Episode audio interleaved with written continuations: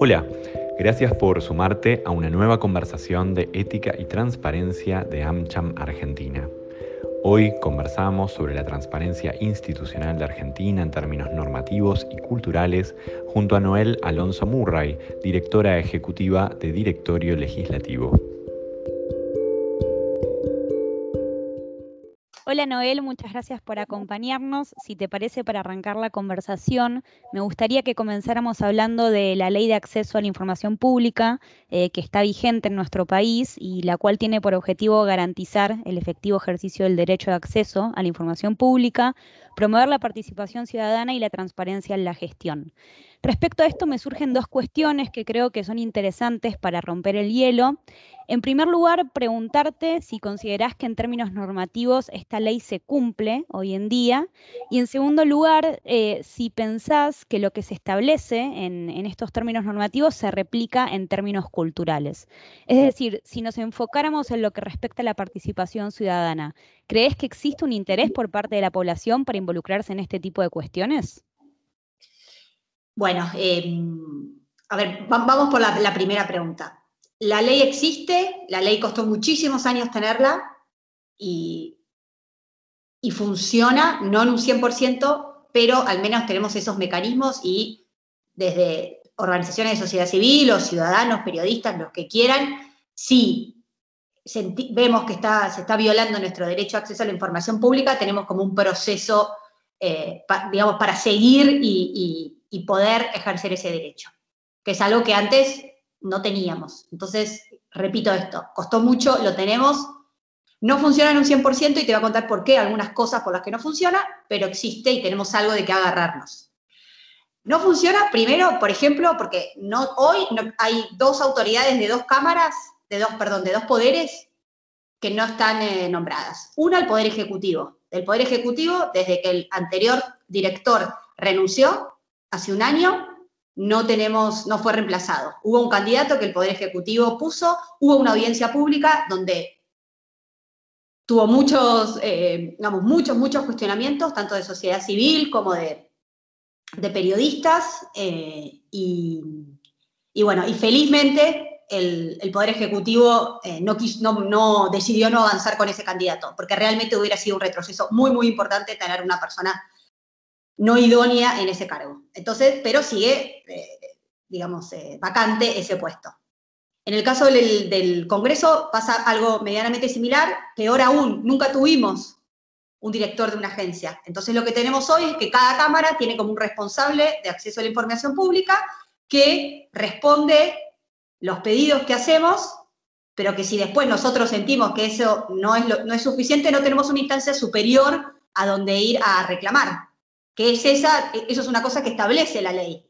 Nosotros, los que pidamos información, tenemos, tenemos ese derecho, no solo a pedir, sino que si sentimos que la información que se nos da es insuficiente, tenemos el derecho a reclamarle a alguien. Y entonces eso hoy en los dos poderes, ejecutivo y legislativo, no está garantizado. Entonces eso es una muestra eh, muy, muy clara de que la ley no está implementada eh, en, en el 100%. Después, por otro lado, la ley establece, además de esto de ir a pedir información, que es lo que se llama transparencia pasiva, bueno, el Estado responde ante un pedido, es lo que se llama transparencia activa. Los poderes deben, de manera activa, proactiva, difundir más información. Y eso todavía hay mucho, mucho por, por avanzar en todos los poderes. Cada uno tiene su, digamos, estados diferentes, pero hay mucho para avanzar entre los tres poderes. Eso es lo que se llama transparencia activa, que debiera ser algo que surge de los propios poderes, dar más información, a pesar de que nadie se la pida, brindarla. Entonces, ahí son dos muestras, digamos, de, eso. Si querés yendo a lo segundo que preguntás de participación ciudadana, efectivamente, eh, existen mecanismos, si se quiere, por ejemplo, tenemos la ley de, iniciativa popular, etcétera, que me sobran los dedos de una mano para, decir cuántas eh, experiencias tuvimos a nivel país. Y en los últimos 10 años no hubo ninguna. ¿no? Las últimas son del principio del siglo. Eh, y entonces, bueno, eso es una muestra también. Tenemos una ley que regula que los ciudadanos podemos presentar eh, iniciativas, pero bueno, nunca la ejercemos. ¿Por qué? Bueno, varias razones. Principalmente porque los requisitos que nos establecen son altísimos. Entonces, eh, hay que estar muy, muy organizado. Las veces que sucedió fue con una, digamos, con una organización enorme detrás. Entonces, la verdad que sí, en términos de, participación ciudadana hay muchísimo por hacer. Es poco, es un círculo vicioso, es poco lo que el Estado promueve y es poco, por, ende, también lo que los ciudadanos promovemos, ¿no? Eh, entonces ahí nos, nos, encerramos en ese círculo donde, donde no gana nadie, básicamente, ¿no? Porque el Estado, el Estado, visto, digamos, de manera general, también se ve favorecido si los, si los ciudadanos somos más activos y participamos de manera más activa más allá de las elecciones. ¿Y crees que hay algo que pueda romper ese círculo? O sea, algo que, pueda incitar como esta cuestión más activa de parte de, los poderes eh, ejecutivo, legislativo, judicial, pero también que despierte ese interés en la ciudadanía. O sea, ¿cómo podemos romper ese círculo? Y hay, a ver, no hay una receta mágica, hay muchas cosas distintas que se pueden hacer. Sí podemos reformar, a ver, te, voy a lo, como, a lo más como normativo. Sí, hay leyes que debiéramos modificarlas. La ley esta que te digo de iniciativa popular la debiéramos modificar. Debiéramos tener, por ejemplo, una ley de, gestión de intereses o de lobby, como se llama, tampoco existe. Entonces no está regulado como los actores externos a los poderes públicos nos relacionamos con ellos, ¿no? En términos de intereses bueno, tanto sector privado como, no sé, una ONG ambientalista, ¿no? No está regulado eso. Eh, entonces, esos serían mecanismos. Eh, obviamente, brindar más información también debiera romper esa inercia, o sea, lo que hablábamos al principio de la transparencia activa. Si hubiera más información, si se promoviera, si no fuera tan difícil. Por ejemplo, hasta, hasta el año pasado, hasta 2020, en el, en el Senado vos tenías que pedir información en papel, ir personalmente al Senado a pedirle eh, quiero saber qué, no sé, X, cuál fue el trabajo de la Comisión de Salud a lo largo del 2019. Vos tenías que ir en persona a hacerlo. Entonces, ¿qué? Obviamente, dejás a toda la gente que no vive en Ciudad de Buenos Aires afuera, dejás a la gente que, bueno, un montón de gente dejas afuera, aún a los, de, a los porteños también, porque hay que ir, hay que, bueno, tomarse el tiempo, etc. Entonces, sí, y eso, bueno, felizmente a partir de, la pandemia se revisó. Pero hay un montón de mecanismos bastante sencillos, sin llegar a reformar leyes, etcétera, que son también, hay que hacerlo, o reformar o generar nuevas, que hacen que, eh, que podrían hacer que la participación se, se, se aceitara un poquito más. Y acá aprovecho esto que estabas mencionando de mecanismos, eh, me gustaría que, pudieras contarnos, desde Directorio Legislativo estuvieron a cargo eh, durante el corriente año de lo que es la medición del índice latinoamericano de transparencia legislativa. Si puedes contarnos más de qué trata este índice, porque me parece que va un poco ¿no? en tema de lo que estamos hablando, de, de, no solo identificar problemáticas, sino también poder cuantificarlas quizás para que sea más claro y para empezar a accionar sobre eso. Eh, profundizar un poco en los resultados de, lo que este índice arrojó eh, y cuáles son tus, tus principales eh, preocupaciones en torno a, lo que se vio y también cuáles son los principales espacios por ahí que vos identificás donde se puede seguir trabajando. Bien.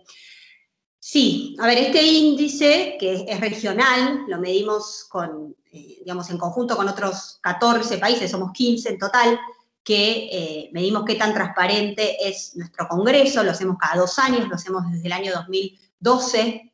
Em, es justamente una herramienta para, es, ver una foto de cómo está hoy nuestro, cómo están los congresos latinoamericanos, el argentino puntualmente en este caso, eh, para justamente identificar dónde son los puntos para mejorar, ¿no? Porque donde vemos que tenemos una puntuación mala es claramente ahí donde, donde hay que trabajar, y así lo ve después de varios años, pero así lo ve también el Congreso, ¿no?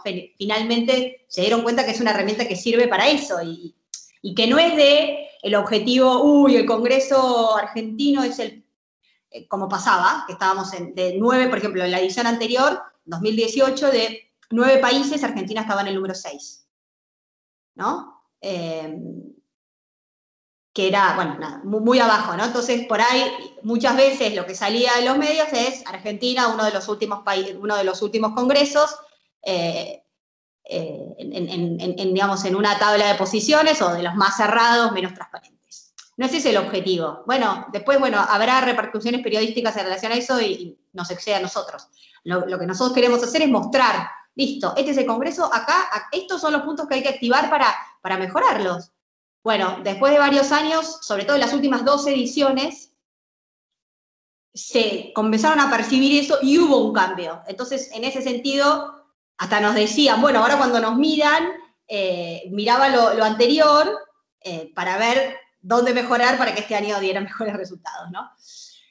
Pero antes de entrar a, Argentina, eh, bueno, te decía, son 15 países que, medimos, son, son organizaciones de sociedad civil que en cada caso miden a su propio Congreso, no es el Congreso midiéndose a sí mismo, sino desde sociedad civil midiendo al Congreso. Eh, y la verdad que, bueno, eh, antes de entrar al caso de Argentina, también hicimos una, actualización de la metodología, de cómo, digamos, cómo, medimos eso, porque también, bueno, obviamente el tiempo va pasando y esa metodología la tenemos que ir actualizando eh, y enriqueciendo e incluyendo variables que antes o indicadores que antes no existían, porque ahora la verdad que la tecnología te permite hacer cosas que hace, no sé, ocho años, cuando aplicamos el índice, en ese momento no existían. Entonces hoy existen portales de datos abiertos, eh, otros mecanismos que, antes no existían y, las incluimos. Esa inclusión y esa renovación de la metodología implicó que la mayoría de los congresos retrocedieran en la puntuación. Todos bajaron. De alguna manera, por decirlo de manera sencilla, nos volvimos más exigentes con, con nuestros propios congresos que es parte, bueno, también de, un proceso de sociedad civil de, ir exigiendo más, ¿no? Y pidiendo más. Si no, si pedimos siempre lo mismo, bueno, eh, no, habría progreso en general, ¿no? Entonces, eh, todos los congresos hubo una, digamos, una, una reducción en la, en la, puntuación, Argentina también. Sin embargo, Argentina, por decirlo de una manera, fue el que menos bajó en relación a los demás. Hubo países como Costa Rica que bajaron casi a la mitad, de 70 a 30. Eh, en el caso de Argentina no, fue el único que su reducción fue de, menos de tres puntos. El, promedio general de todos los países fue del 39.6, ¿no? El, índice mide cuatro variables, no, quiero entrar a mucho, mucho detalle, pero son cuatro dimensiones, perdón, no cuatro variables, son un montón más de variables, pero dimensiones son cuatro, que mide como lo normativo, qué existe, qué leyes tiene, Después, eso cómo se implementa, ¿no? Porque podés tener unas leyes divinas, que sabemos que en América Latina es muy común, pero después nada se implementa. Entonces, bueno, ¿qué leyes tenés? Después, ¿cómo es la publicación de la información legislativa, los proyectos, los debates, cómo es eso? Después, lo administrativo, los presupuestos, y después una, cuarta dimensión de, participación ciudadana. Te decía, el promedio general fue del, del 39.6. Argentina este año el resultado fue de 44.2. Está un poquito por encima del promedio. Entonces, fue la que menos eh, bajó y también en ese sentido fue, eh, aumentó, digamos, eh, mejoró su, ubicación en, la tabla en relación a los demás. Que eso es positivo, la verdad que es, algo que a nosotros nos puso muy contentos, por supuesto que hay todavía muchísimo más por, por hacer, pero bueno, esto que te decía antes de que ellos mismos empezaron a darse cuenta, digo, los propios funcionarios y, legisladores y quienes dirigen las cámaras, se dieron cuenta que es una herramienta que sirve para que ellos vean dónde puede mejorar, ¿no? Eh, es, una herramienta de gestión, en definitiva. Eh, así que, bueno, en, ese sentido, de, esa manera fue, fueron los resultados de Argentina. En términos de participación ciudadana, fue, digamos, la dimensión que, digamos, que, tuvo mejores resultados el Congreso de Argentina, todo lo que es la información administrativa y de presupuesto fue la peor. Hay muchísima información todavía por, publicarse en términos de empleados, subsidios, etcétera, digamos, eh, gestión de fondos, que algo más hay, pero sin embargo queda muchísimo por, hacer todavía. Y me callo acá, si querés repreguntarme, porque puedo seguir hablando un montón más. del está, clarísimo. Eh, para cerrar, sí quería hacerte una pregunta. Bueno, durante esta conversación nombramos a la sociedad civil, nombramos a, los poderes que, gobiernan, estamos en año eleccionario, eh, de hecho estamos a un tiempo de las PASO, y en ese sentido quería preguntarte si vos considerás que estos temas que venimos conversando, todo lo que es transparencia, ética, integridad, participación ciudadana, están en la agenda política eh, o no son las prioridades. Mira, ahí hay un desfasaje eh, bastante grande, porque temas de anticorrupción, transparencia, son bastante valorados en términos de, como temas cruciales por la ciudadanía y desde, y desde los candidatos, por decirlo así, digamos, de manera bien concreta, es poco, muy, muy poco lo que se ha hablado de este tema. Si me preguntás de estos temas, lo único, que tampoco es poco, pero no lo quiero minimizar, los temas que se han planteado fueron más de términos en, sentido de ética de los funcionarios, ¿no? y hay dos temas puntuales que, este año eh, surgieron por esto. Uno, bueno, por supuesto, la, reciente foto del, digamos, del cumpleaños la, de la mujer del presidente, instaló un poco ese tema de manera bastante superficial y mediada, por supuesto, por un proceso electoral con, bueno, chicanas, etcétera, pero bueno, de alguna manera el, tema de la ética pública surge de esa manera y después, bueno, un tema menos, menos reciente que fue todo el, bueno, lo que se llamó el vacunatorio VIP, ¿no? Que, eh, que tampoco, digo, propiamente en esta elección tuvo tanto, digamos, en, estas semanas, ¿no? Tuvo tanto, tanto anclaje, pero sí eh, es algo que, digamos, los candidatos, y sobre todo los de oposición, claramente lo han utilizado durante estas semanas de, campaña. Fuera de eso, la verdad, no hay, no hay mucho para, para, para mostrar.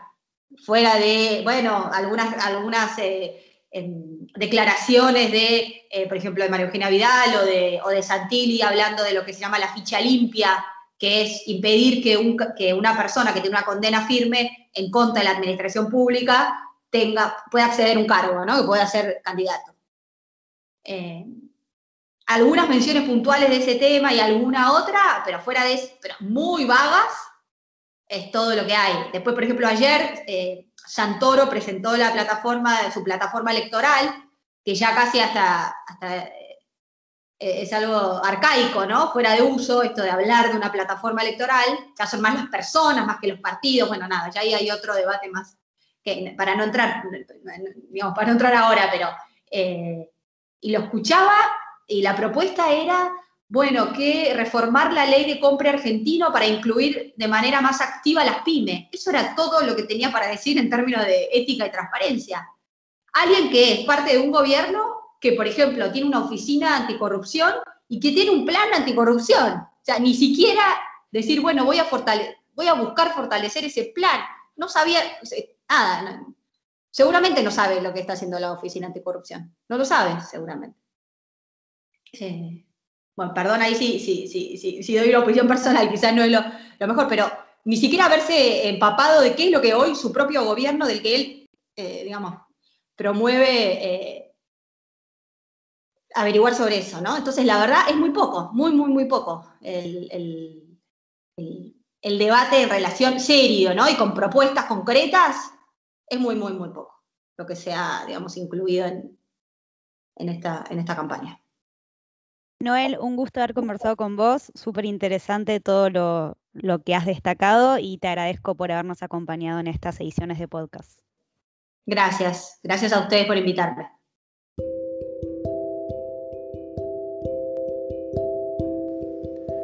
Gracias por acompañarnos, seguí conectado a lo que te gusta, seguí conectado a AmCham Connect.